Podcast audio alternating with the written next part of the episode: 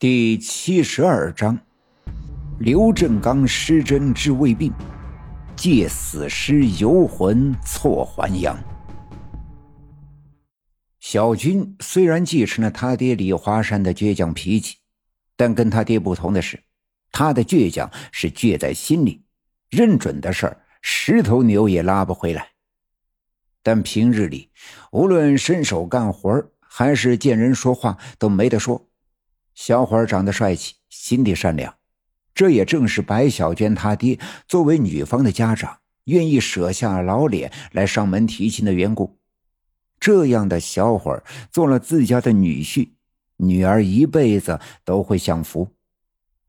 我爷爷奶奶平日里啊，就特别的喜欢小军，东西两院的住着。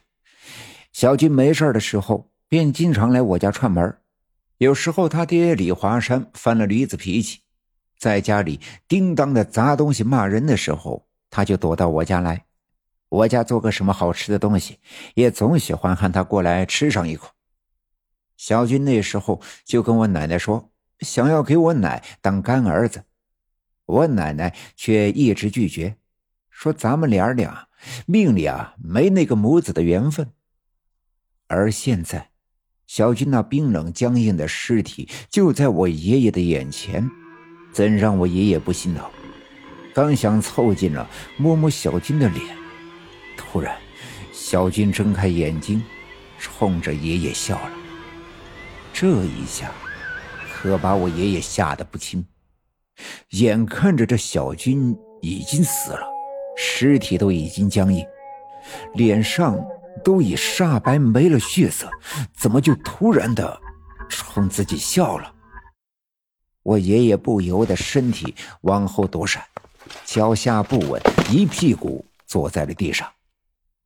可周围的人们却并没有注意，一边拉开哭得几次晕厥的小军娘和李华山，一边把小军的尸体抬进了李华山的院子。李华山两口子。早已悲痛欲绝，他媳妇儿倒在地上，四肢抽搐，不省人事，被大家伙儿七手八脚的抬到东屋的炕上。几个相熟的妇女拿热毛巾的拿热毛巾，找被子的找被子，掐人中的掐人中，大家忙忙活活的伺候着。李华山一声不吭，蹲在院子里的屋檐下抽烟。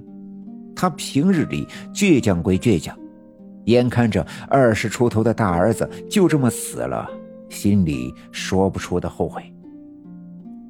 不管李华山平时人缘咋样，家里出了这样的事，大家伙儿还是不计前嫌的来帮忙。办理丧事特别的繁琐，拆门板、搭灵棚、找木匠打棺椁、置办寿衣、起墓地。再说我爷爷，刚才被死去的小军莫名其妙的一笑吓得摔倒在地，被追赶出来的我奶奶一把拉住，搀扶着回到家。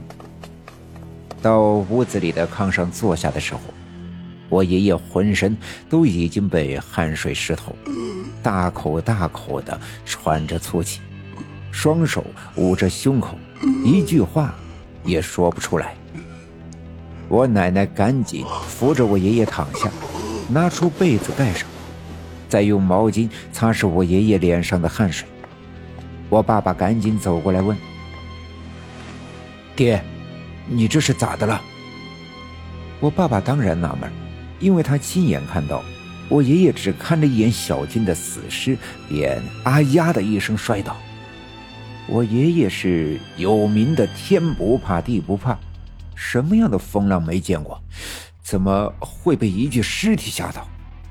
而我爷爷就是不作声，捂着胸口的手用力的抓住衣服，弓起后背，蜷起四肢，眉毛纠结在一起，脸上的肌肉扭曲，看起来十分的痛苦。爹，胸口难受，胃不舒服，我给你叫大夫去。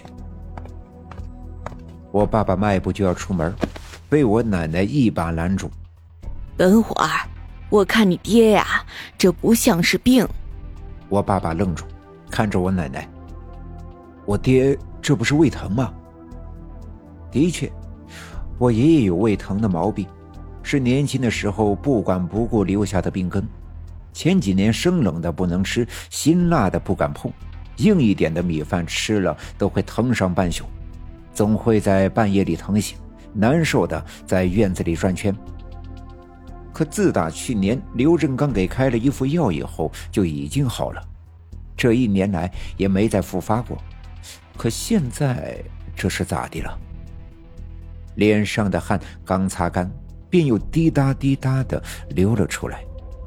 我爷爷脸上的表情更加的痛苦，我奶奶看在眼里，也急在心头，冲我爸爸挥挥手说道：“去吧，你还是先把刘振刚找来再说。”我爸爸撒腿就跑，顺着村里的小路，一直往村部的方向跑。